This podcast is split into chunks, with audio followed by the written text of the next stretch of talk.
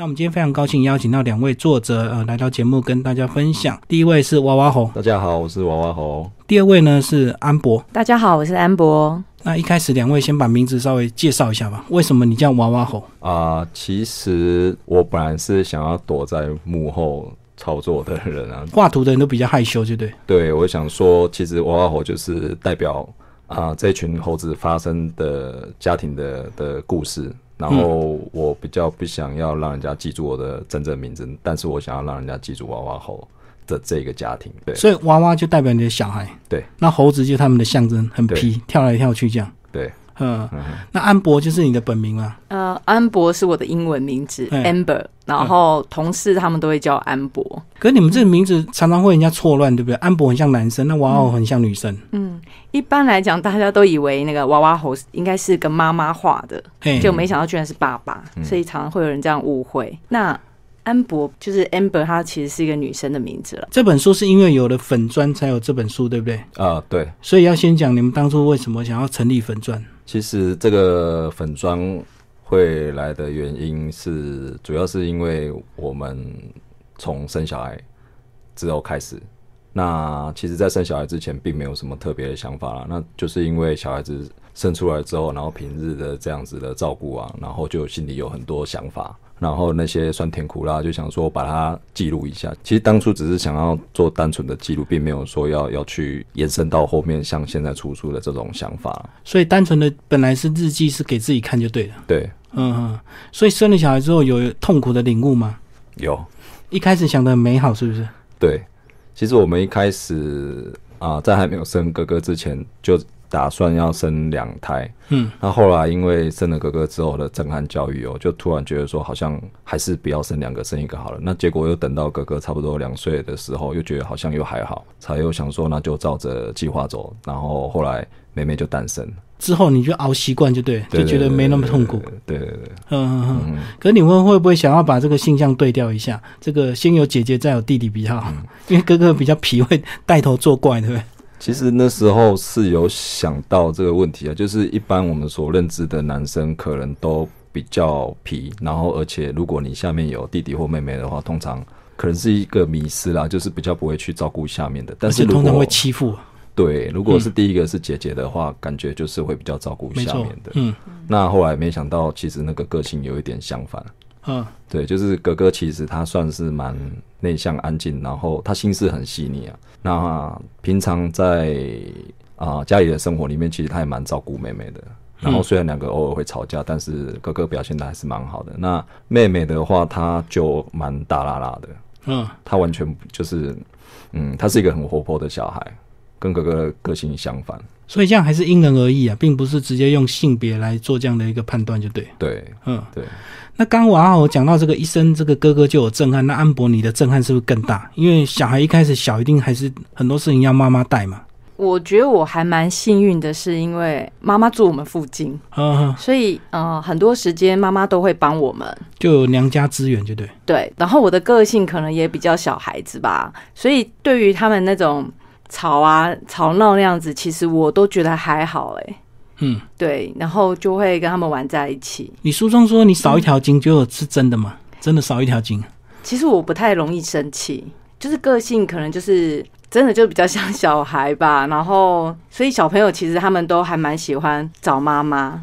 嗯，对，一般妈妈都会比较焦虑，哎，尤其是这个刚生小孩，这个很多教养的问题啊，或者是怎么样，就会特别紧张。你都不会吗？我觉得我们刚好相反呢、哦我觉得我比个较放得开，嗯对啊，爸爸是比较紧张，所以对于呃，就是对于他们人格发展怎样，其实是娃娃猴他会比较谨慎，然后他会提醒我，然后我就会觉得哎、诶无所谓啊，嗯嗯嗯。对，然后现在哥哥已经到了十岁，现在回头他也看得懂你们的粉砖了，这样你觉得对他们有帮助吗？因为很多有时候话如果不太好意思讲，是不是透过粉钻他可以自己来看，就知道爸爸妈妈现在在想什么，或者是哪件事情可能引起呃你们的生气这样。其实他现在的确会上 FB 来看我们在画什么，然后通常他也蛮期待看到我们画什么，嗯就是因为他知道我画的漫画走的是比较好笑的，那他就会蛮期待说，哎、我们哪一天发生了什么事，然后结果后来过了几天之后，又发现哦，你放在网络上面就变题材把那个剧情，对对对，分享出来这样。那有时候他其实像上礼拜他拿到我们的新书之后，他还跑去，我们不晓得啦，就是他跑去拿去给学校看。那其实我们那时候本来设定这本书是给家长大人看的嘛，嗯嗯，然后没有说很期待说小朋友他们看得懂啊，结果没想到他回来跟我讲说他同学都觉得很好笑这样，那我就还蛮意外，然后小孩子大概都知道这样的剧情这样，哦，所以你不知道他偷偷摸摸就带去学校给同学看就对。对啊，嗯，其实里面的这个插画还蛮好玩的啊、就是呃，这个除了有讲到一些阿德勒的这个教养之之外呢，你们也配了很多你们生活的这个插画。阿德勒这样的一个教养是你们后来才慢慢去找到这个摸索跟他们这个教养之道嘛？在书中你有讲到一开始你们很紧张，也是真的准备了很多书要好好教养一番，对不对？嗯，到了第二胎就开始比较轻松，对。嗯，所以在一开始准备的这个过程，是不是真的如书所写，真的教养就这么简单，就照他的这个正向教养术就可以？呃，其实，在你还没有带小孩、没有生小孩之前，其实你不知道怎么当父母，那一定都是边做边学。嗯，那因为那时候生了哥哥之后，就是一开始我我们会比较谨慎，所以就去找了一些资料，然后包括一些书，希望说可以让我们在养小孩的这件事情上能够更顺手。那后来就是觉得说这样子搞了，把自己弄得好像压力很大，很紧张就对对对对，那后来就是呃前几年，就是前一阵子呃关于阿德勒这个话题蛮火红的，那我们后来就想说去看看它里面写什么，然后结果看了之后就发现它其实从心理学的角度去切入，讲的都还蛮有道理的啦。对，那在这些过程当中，当然我们每天跟小孩子相处，他也教会了我们很多，尤其是一些嗯。本质上就是说，我们因为在之前我会可能会比较想要用自己的角度去看待小朋友的事情，嗯哼，但是后来发现，真的每一个小孩他们都是很独特的，然后就变成是说，他们让我去尊重每一个人都是不同的，然后我也是慢慢去学习，互相彼此尊重，即使他是小孩这样。小孩我们还是要尊重他，不能够用大人的权威去管教他们。嗯那安博，你在教养上的角色嘞？因为其实是娃娃猴他先看这本书的，嗯然后呢，可能我在跟小孩子的过程当中，他告诉我说，我建议你去看这本书，因为他可能觉得我对小孩可能偶尔之间我会比较偏心，比较偏妹妹，对，女生比较偏女生。对，然后他会觉得说，呃，因为他先看这本书嘛，他就觉得说，你不要表现这么明显，嗯，或者是说他觉得这个可能会对哥哥造成什么样的影响，所以他就推荐我去看这本书。那我看完之后，我就会觉得，其实还没生妹妹之前，我全部的爱是给哥哥的、对啊，当对啊，嗯，所以其实也没有所谓说比较爱谁，而是说可能因为妹妹比较黏妈妈，所以我可能对他的关心会多一点。然后渐渐的，我就会跟哥哥之间，我们可能就会约定个时间，可能我就陪他去吃饭，我们就一起出去这样子。对啊，因为这个妹妹刚出生，她比较小，所以她本来就需要比较多的照顾。可是站在哥哥立场，他就突然觉得他被剥夺，对不对？对他就觉得他不习惯多一个人分享你的时间，或分享你的这个，甚至买礼物，可能有时候比较适合妹妹的他就没有。可他是不是就会觉得他觉得这个他的爱被剥夺这样？对，哥哥他会像我帮妹妹买东西的时候，他会问我说：“那我的嘞？”对对对，对，所以后来呢，其实我们去买东西的时候，呃，爸爸就是娃娃猴，他也跟我讲说，哎、妹妹买三件，那你是不是也应该帮哥哥买？就是我们带的东西都是一样的。哇，所以这样子真的经济上就要有点负担了。一开始本来只是想要比较适合妹妹的，可是为了考量这个哥哥的心理平衡，一定也要跟他买，不管是贵重的或便宜的。那就是妹妹买少一点。其实像这个问题啊，因为我们到最后，其实我蛮蛮想要教他们我们自己认为正确的金钱观啊，所以其实，在哥哥差不多幼稚园大班开始，我们就有给他零用钱的习惯，但是我们会帮他做一个记账本。然后，当然他还小，他不知道是那个是什么东西嘛。那我们就是给他零用钱，然后今天如果除了吃饭一些啊食衣住行比较基础的，是我们储资之外，那他如果今天比如说想要买多的文具啊，或者是玩具玩具啦，那就必须从那里面支出。那这个习惯到现在他小四，其实他也已经不太去在意说妹妹买的多或少。哦，反正他自己有零用钱了。呃，其实他现在开始会思考，因为我们有跟他讲过说，如果是那种食衣住行基础的呃用品以外，你必须要自己去负担这个费用。即使是我们给他零用钱，他还是会觉得说，OK，那啊、毕竟这个是有限的，我就要好好珍惜。因为用他自己存下来的钱买，他就比较珍惜，比较会思考，不会随便买，对。对对对。那如果你们的钱就掏不完，就是一直买就 对。所以后来透过这几年用阿德勒这样的方式跟他建立这个情感，你会觉得很明显的变好吗？亲子关系？呃，我自己是会比较去反思，就是说，当然完全，嗯，我们遇到一些状况，小孩子遇到遇到一些小孩子不听话啦，还是什么样的状况啊、我们负面情绪还是会有，但是慢慢的我，我觉得是说，我们一直在往好的地方前进，嗯就是说，可能这个礼拜的我又比上个礼拜的我更好，嗯然后我有办法。比如说一件事情发生了，那我知道明明你自己情绪在当下，但是我可以选择，我也不生气，但是我也不想去讨论这件事。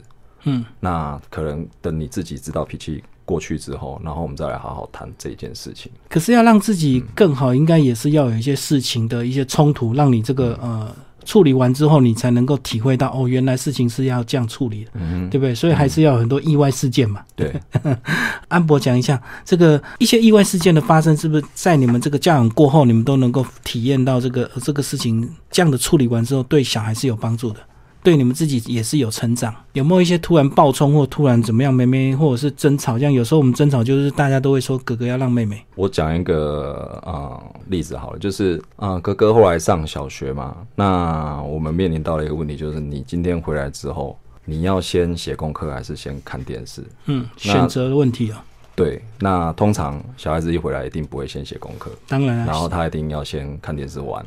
那我就跟他讲说，好，你今天只要你回来，你只要这两件事情能够在今天的，比如说八点晚上之前解决掉，那基本上就是过关。那接下来我就没有再跟他多讲什么，我就说这个是一个约定，你可以做得到吗？嗯他就说好。然后结果过了几天之后，发现他没有办法做到，就是他每次看完电视之后，他都没有办法去克制那个时间，对导致他的功课都写不完。那我就开始跟他谈啊，我说 OK，今天爸爸给你做选择啊。其实那几天他没有办法这样遵守，其实我还蛮忍耐的啊。哦，就不是马上发作，在观察对不对？对对，我一直在观察，然后啊、我会觉得说，今天我们都已经约定好了，那我们也开始做了，那我要让你知道说，如果你今天做得到，那非常棒。但是如果不行的话，不是因为我，而是因为你没有，你还没有办法克制你自己做到。那后来我就跟他谈这件事情，我说，那你这样子是不是要改变一下？你就必须要先回来写功课之后，然后再去看电视。嗯那他就点点头，他也蛮认同，他说，嗯，的确，我好像真的做不到。那后来回来之后就变了，就是基本上我已经不用太太去管他说，哎、你功课到底写了没啊？通常都是回来之后，他就跟跟你报告说，哎、爸爸，我大概都已经差不多写完，那我要去看电视这样。嗯，就是你先尊重他的选择，然后让他自己去尝试，看看可不可以自制。那如果不行，那就只好照你的方法，先写功课，写完再看电视。可是其实，在以前刚尝试的时候，其实那个就是自己要非常忍耐啊，因为会忍不住想要去念他。对，对，但是我后来是必须要让他知道说，今天是你还没有办法做到这样子的程度，所以也不能怪别人。可是，在你这样的这个尝试，也许要三天五天。那安博，你看到你又会，你会，你们两个会有争执吗？你怎么？你应该照理讲，对的事情就是家长就要坚持嘛。本来就是应该先写完功课再看电视。那你那时候会跟娃娃猴吵架？我会当，其实我们不太吵架、欸，可是我当下真的会想说，那你就先去写功课啊。就不要讲那么多，就对。对啊，就先去写功课。对，然后娃娃会跟我讲说，就先看看他有没有改变。嗯，对，然后后来我都会忍下来。所以后来还是得到美好的果实，让他们现在很成熟啊。哥哥还蛮 OK 的耶，嗯对，妹妹就还要再调教。因为还晚三年呢、嗯，而且他的兴趣太，就是他真的，他也不是为了看电视，他是为了画画，他是嗯一回到家就画画，他画到那个功课都没有写。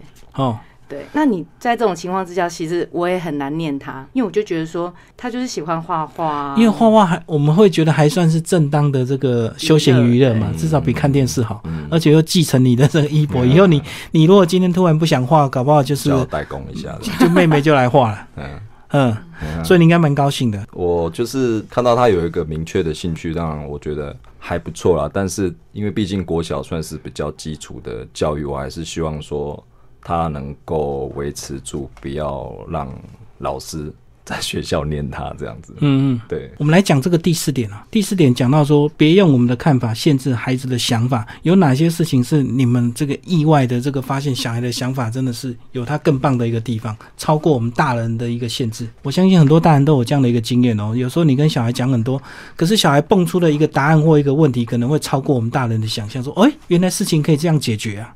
你们自己有没有这样的一个感受过？嗯，就有一次，因为我在洗碗的时候，然后哥哥就说，因为我交代他们，你们等一下，妈妈洗碗，洗完碗之后，我一定要看到客厅是干净的。然后我就去洗碗了，然后哥哥就突然想说，我怎么叫妹妹做，她都不要，他都不听话，你可不可以出来骂他？嗯嗯。然后我就说，因为我就觉得说，如果我今天去讲了，然后妹妹也不高兴啊，她想说，那哥哥也没有做啊，然后我就给哥哥说。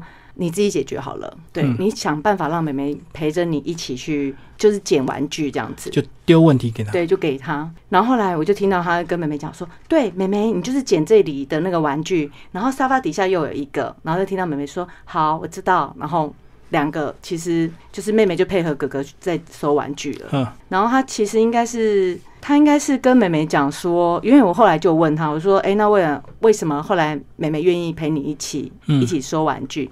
然后妹妹，然后他就说：“哦，因为我答应跟妹妹等一下跟她一起玩。”哦，先把事情做好再来玩。对，就说那我待会就陪你玩。哦，所以这个你让他自己发现这个沟通的技巧就对。对，其实我觉得他比我们想象中聪明哎。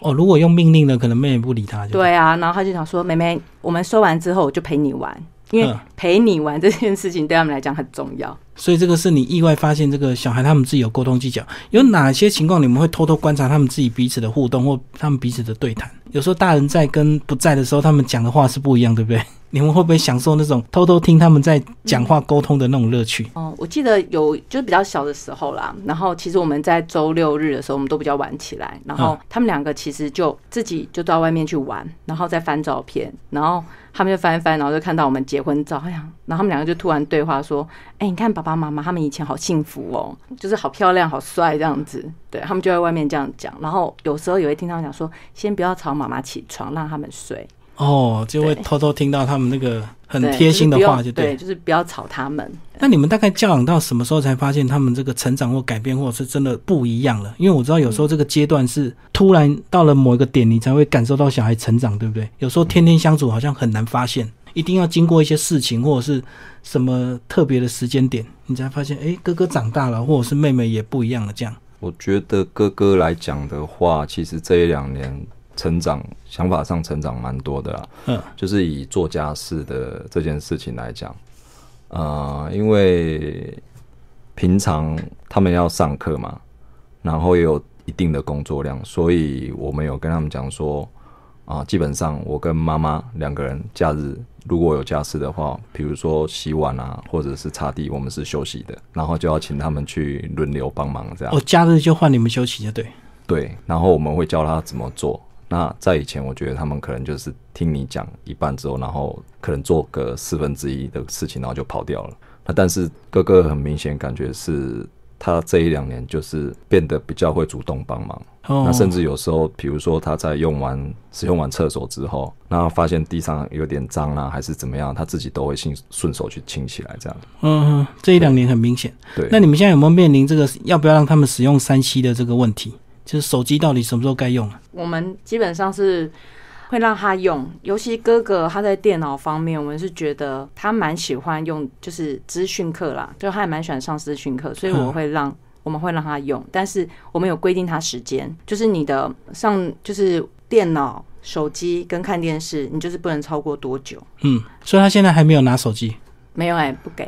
大概你们准备到什么时候开始给他们手机？国中吗？这个要看他的状况，因为其实啊，他是还蛮喜欢电脑的，然后有时候也喜欢打游戏。那只是因为说，我们跟他讲说，今天玩游戏的好跟不好在哪里。那像他就一直很想要买一台那个 Switch 任天堂的 Switch。嗯哼哼。那我就说，其实能不能买不是在我身上，而是在你身上，你有没有办法控制你自己？嗯。每天跟爸爸约定好玩的时间。那后来他。知道我的意思，他想了一下，他就说：“嗯，那我晚一点再讲这件事情好了。”可是讲到这个，有些家长就是用条件交换，对不对？如果你这次段考考多少多少，我就给你买这样子。嗯，其实我们比较不会去用这个角度切入啊、我们会用他比较能够自律的这个条件去跟他做交换。对，因为刚刚讲这个不太好，就是说他可能会拼这一次，然后拼很高分，然后得到前几名让你买电动，可是之后可能就 着迷了，之后反而这个造成更差的一个效果。可是对我们来讲，我觉得是因为我们本来对他的考试成绩就没有那么的重视，嗯，也不会觉得这个东西应该用来交换，对、啊。跟你们两个本身有关系吗？你们都不是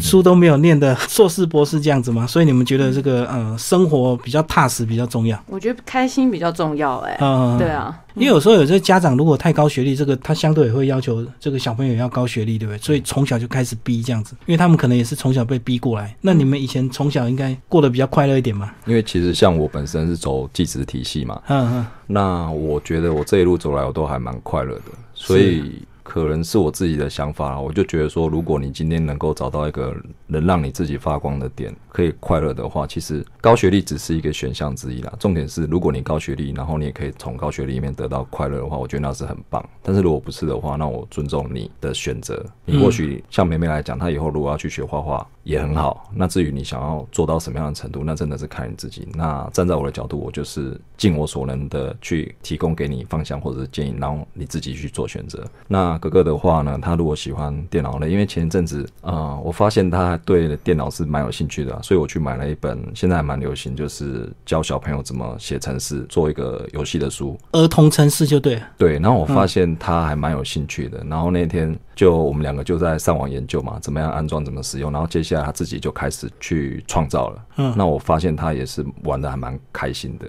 嗯，对我就是希望说，我尽量当一个去点火的人，至于他火能够烧到什么程度。欲望能够烧到哪里，然后，然后之后可以可以学到哪里，那个就真的是靠他这样。让小孩接触这个有个好处，他比较容易专注了哈。嗯至少这段时间他们不像我们大人这个有这么多杂物这样子，嗯要为五斗米折腰，所以我们现在学什么东西都不太专心，很容易分心这样。嗯哼，所以他们最宝贵就是时间很多，所以可以很专心学一个东西这样。对，嗯，那安博你怎么看？只要找到他们真正快乐、有兴趣的事情就好。那书念的怎么样倒是其次。因为我觉得我们两个来讲，其实我自己是念传播的啦，嗯所以我就觉得说，我也是到高中之后才发现，哦，其实我应该要走，我想要走传播。那也许在他这样的阶段，他也不知道自己要什么。对啊，那为什么我们在这个时间点要告诉他说你要做什么？对，那像王傲吼也是，他其实也是就是就是复兴商工念完之后，他也是先当兵，然后才考上台艺大，觉得哎、诶就是应该要继续念上去嘛。退伍之后才开始对，就是。再继续念这样子。那我觉得不一定我们一开始就要赢别人，那也许我们在整个过程当中，我们发现什么才是最重要的时候，他们再去追求。嗯，对，对啊，我觉得真的人生是马拉松啊，有时候这个是长跑，真的不是说你你小时候冲刺到多厉害，你长大就一定会幸福快乐的。就是大家是看最后嘛。所以在整个这个马拉松的这个过程，其实父母的陪伴非常重要，对不对？嗯，所以你们这个呃，那两个小孩应该跟你们这个相处也蛮比较轻松，不会有压力哈。只要能够沟通，你们都能够谈嘛。对对他们应该没有在怕我们的。所以有时候该皮的时候还是会皮。会啊，像哥哥他就会，我就会跟哥哥讲说，小事找妈妈，大事找爸爸。嗯，然后他偶尔他就讲说，妈妈我可不可以喝饮料？我说那你要问爸爸啊。他说你不是管小事吗？我就说关于你的健康是大事，所以你问爸爸。对啊，喝饮料，如果喝饮料延伸到健康，当然就是大事。那你怎么回答？其实因为他其实他是有气喘体质，嗯所以我有时候对那种说爸爸我想要吃冰啊，我我想要干嘛、我就真的还讲真的是还蛮介意的啊，因为我知道医生有交代嘛，就是说你就是病的不能吃。可是气喘不是大了一点就会好了吗？是有时候小时候比较会，就是十二岁以之后可能就会慢慢好，但是他毕竟、对、啊，所以至少要到国中这样。呃，可能就是慢慢观察，就是你平常可能就要注意说，不能够让他常常去吃冰的。可是这样会不会造成妹妹吃冰，然后她就很不平衡，所以大家都不会吃。一律都不吃，就不会有比较，就对。对，对啊，嗯，那妹妹如果想吃，你怎么回答？因为她她她说我又没气喘，那我为什么不能吃？通常我们比如说出去了嘛，那我们就会把它各自带开。嗯，对，就比如说我跟哥哥去玩别的，那可能妈妈就带妹妹去吃冰，但是就是跟她约定好回来不准讲。然后妹妹有没有不小心说漏嘴？吃 吃冰他不会，哦其他事情他可能会。因为他知道吃冰是很严肃的事情。对，就是哥哥不能吃，因为他嗯也会说哥哥是哥哥不能吃啊，就是我可以。但是其实我也是跟他讲说，女生吃太多冰是不好的，还是不好，对啊，体质的关系。对，因为我们都有时候会聊到生小孩的事情啊，就跟美美，然后我就说，如果你吃太多冰，可能对对身体不好，这样子。那这个你们自己粉专也成立非常久了，然后也有很多粉丝哦。那有没有粉丝跟你们私讯问一些教养的问题？因为他们一定会把你们当做这个教养专家，这样会问你们很多问题，会不会？嗯，他们是不会去问那些太严肃的啦，嗯，就是大概他们会来我们这边按赞，或者看我们的的一些插画，插，画、漫画，大概都知道我们的风格。嗯，对，所以就是比较轻松幽默，就对，所以他们就不会问太严肃的问题。对，不太会耶。嗯，然后这本书发行之后，有没有一些铁粉给你们一些回馈？就是哪一段刚好刺中他们的心，他们看的这个心里这个激动，心有戚戚焉这样。我觉得是有朋友啦，因为他也是我们的那个粉粉丝，哼，他有讲到，就是因为他也是两个小孩，嗯所以我们就是常常会聊到偏心这件事情。哦，对，那我会跟他讲说，因为他觉得哥哥的表现，他觉得哥哥在学校表现不是很好，那我就会跟他分享说，会不会是你太专注在弟弟身上了？因为他自己也觉得他对弟弟也是比较好的，那可能哥哥就会故意做一些行为，然后引起父母注对意，引起他的注意，嗯对，所以就是会讨论这样的事情。嗯，嗯那有时候也会反思自己啦，就是我是不是也是这样？所以你们这个呃带到现在，你们还有有感受到挫折的样子吗？还是都渐入佳境，这个越来越好了？因为我相信这个小孩小的问题跟大的问题又不一样，对不对？小时候的问题跟等他们到了可能慢慢到了国中又开始有想法，他们的问题又是其他的问题。我们其实比较担心的是妹妹，哥哥是因为他的个性真的是比较稳定，嗯所以他的部分我们觉得，而且他很好，比较好沟通啦。嗯说真的，那妹妹的话，我们是觉得她比较有叛逆的体质。对，那就变成是我们对妹妹的关注也会多一点，因为怕她会歪掉。所以女生就比较恰就对了，是不是？嗯、比较强，然后也也撒娇，他就是这种应该是对爸爸吧。不会，她很会对你啊对，哦就是软的硬的都会对我。那你们两个有时候如果遇到问题的时候，你们自己怎么分工？就是谁有没有做黑脸白脸这样的一个分配？没有哎、没有因为没有人想当黑脸。这两个都好以。前之前在哥哥小时候啊，其实我都会让娃娃猴当黑脸，嗯可是有一次他就跟我抗议了，为什么是我当黑脸？嗯嗯，嗯对，对，因为当白脸比较好嘛，小孩子会撒娇，会跟你贴心啊。可是后来发现其实不应该是这样，嗯，对，应该每个人就是只要我们两个沟通好，原则是一致的，其实没有人需要当黑脸啦。哦，对，应该是同样的态度，就同样的事情来面对，就对，不需要一个人很严厉，一个人很轻松这样。而且这样小孩子也不用面对两套不同的教养啊。是啊，是啊，嗯因为其实相处到最后，那种白脸跟黑脸的问题，我发觉对我们来讲只是情绪上的问题。就是说，所谓的黑脸，我们现在是做到，就是说，比如说这件事情不行，他就口气就变成哦不行哦，那还是不行，抱歉，没办法。那如果是在以前的话，跟你说就是不行，就是不行。哦，以前是生气的。的口气，现在是用严肃的口气就好。，对，所以其实领悟到最后，现在的做法是黑中带白。哦，所以小孩你们应该也可以感受到，小孩其实很聪明。你真的很严肃跟他讲，他是听得懂，不需要发脾气跟他讲。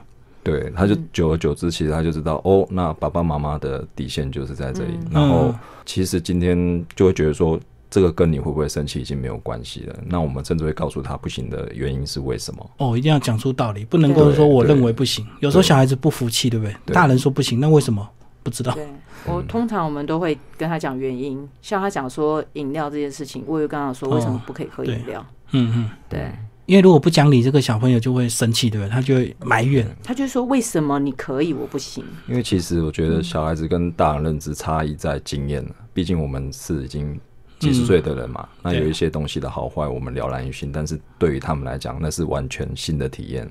那你有时候不去试着，当然你要降降低你的高度，用他们能够听得懂的话去沟通了。最后两位帮我们这本书做一个总结，好不好？这本书是你们多年的经验，这样子也是第二本这样子。你建议这本书适合给什么样的读者来看？这本书其实范围还蛮大的、就是可能父母亲可以看，小朋友也可以看，很多。呃，就是我们的朋友，其实他们都买给小朋友看的当儿童书看，儿童书，因为小朋友可能就是看里面的漫画。对对对，嗯，那如果这本书来讲的话，我会觉得希望就是嗯，刚当爸妈的可以看一下，就是是在一开始要教养小朋友，因为大概两岁之后，其实我们就开始要跟小朋友讲道理了嘛。对对对，对，那看完之后呢，我觉得就是多一点沟通，嗯，对，然后少一点情绪，那我觉得应该就还蛮开心的。那娃娃猴也帮我们稍微总结一下，你这个版本这个画面这个主角有没有经过这个改版？从一开始的画跟到现在不太一样，哦，这个对啊，就是持续的有在做进化这样在。精进就对，对对对对对所以现在这个版本是比较漂亮的。